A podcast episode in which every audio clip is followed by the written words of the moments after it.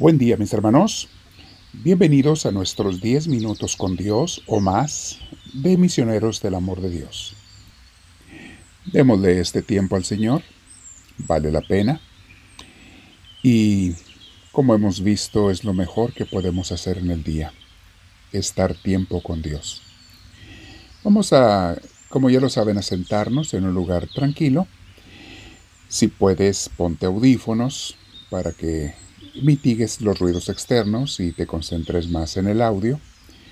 A la hora que quieras puedes pausar el audio, y ponerte a orar. Con tus palabras, con tu corazón, con tu mente, con tu silencio, como Dios te inspire. Y vamos a cerrar los ojos, si puedes, y respirar profundo, pero con mucha paz.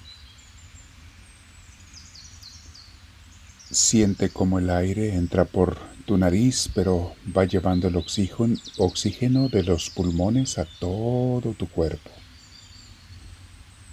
Los pulmones lo pasan a la sangre y la sangre va a circular y correr todo tu cuerpo dándole oxígeno y vida y nutrientes a cada una de tus células para que tu cuerpo esté sano, esté bien. Deja que Dios te llene de Él, junto con el aire que respiramos con mucha profundidad y calma. Invitamos al Espíritu Santo, Espíritu, quédate en mí, por favor. Ven y guíame, oriéntame, muéveme. Dime lo que quieres que yo haga o no haga en este momento de meditación y de oración. Gracias Señor, me quedo contigo.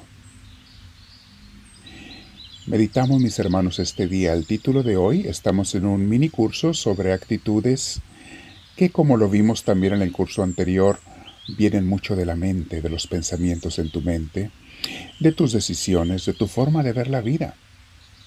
Recuerden mis hermanos que ningún acontecimiento te hace infeliz. Nada de lo que te pasa te hace infeliz. Lo que te hace infeliz es tu manera de reaccionar ante ese acontecimiento. Porque habrá otras personas a quienes le pase eso y no le dan importancia o dicen, hombre, hay cosas peores y quedan tan en paz. Y entonces, ¿por qué tú estás tan amargado? Ah, por la importancia negativa que le estoy dando al evento. Entonces, mis hermanos, todo es actitudes, es como tú lo quieras tomar. El título de hoy se llama El mal, no nace, el mal nace solo, el bien se tiene que sembrar y cultivar. Repito el título. El mal nace solo. Eso es un hecho, mis hermanos.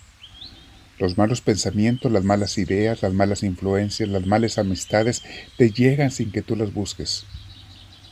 Pero el bien se tiene que buscar, se tiene que sembrar, se tiene que cultivar. En la mente, mis hermanos, como en el campo de siembra y en los jardines, las hierbas salen solas, pero el trigo, el maíz y las flores domésticas las tienes que sembrar, regar y cuidar. Por ahí hay dichos populares que tienen mucha sabiduría lo bueno cuesta, es uno de ellos. El que quiera azul celeste, que le cueste.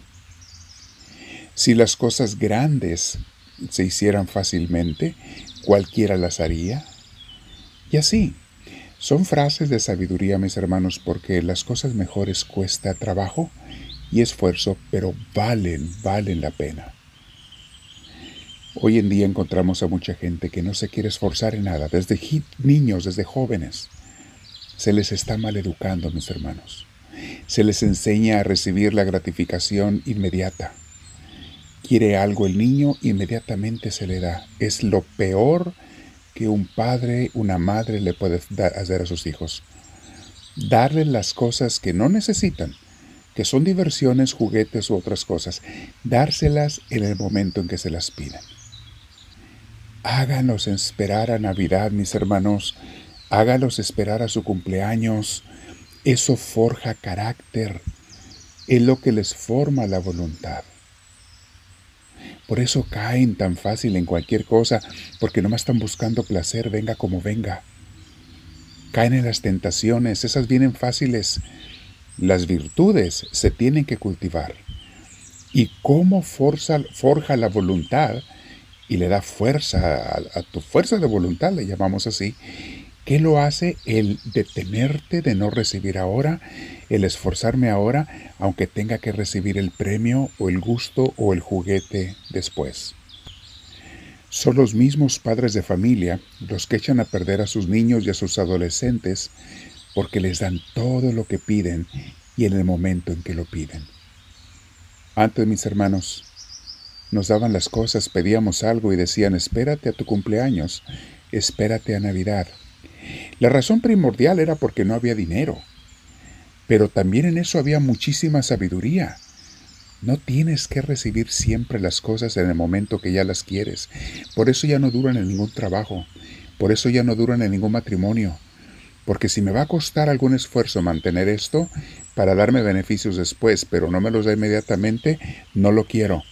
Lo dejo, abandono el trabajo, abandono la escuela, abandono la esposa, el esposo.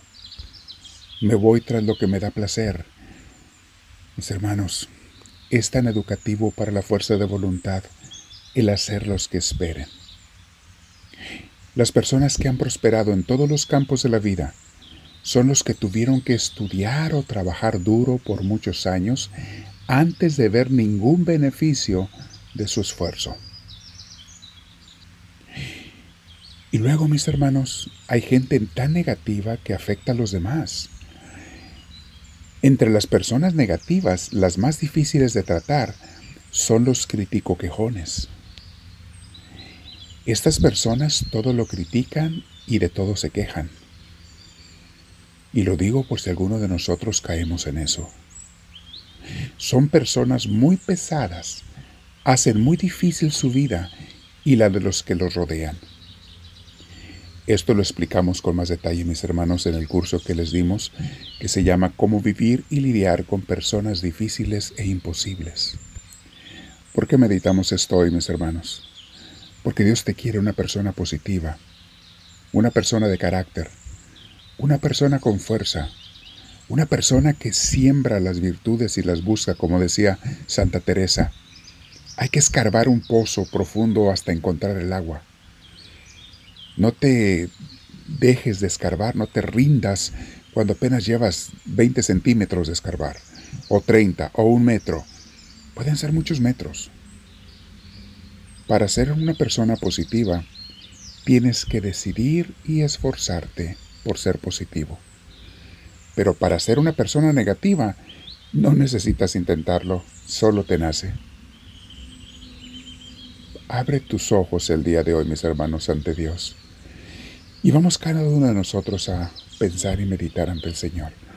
Soy una persona que tiene fuerza de carácter, de voluntad, que aunque me cueste, siembro el bien, lo riego las virtudes, la santidad, la vida espiritual. Me esfuerzo por darte un tiempo de oración, aunque a veces me cueste.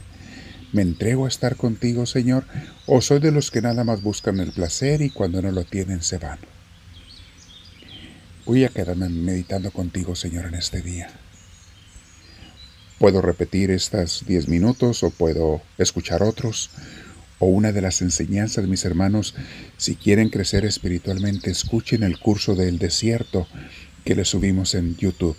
Escúchenlo. Es un curso que te abre los ojos a la vida espiritual. Te hace crecer si le pones atención. Voy a quedarme en oración contigo, Señor, para meditar en lo que tú quieras que medite. Háblame, Señor, que tu siervo te escucha.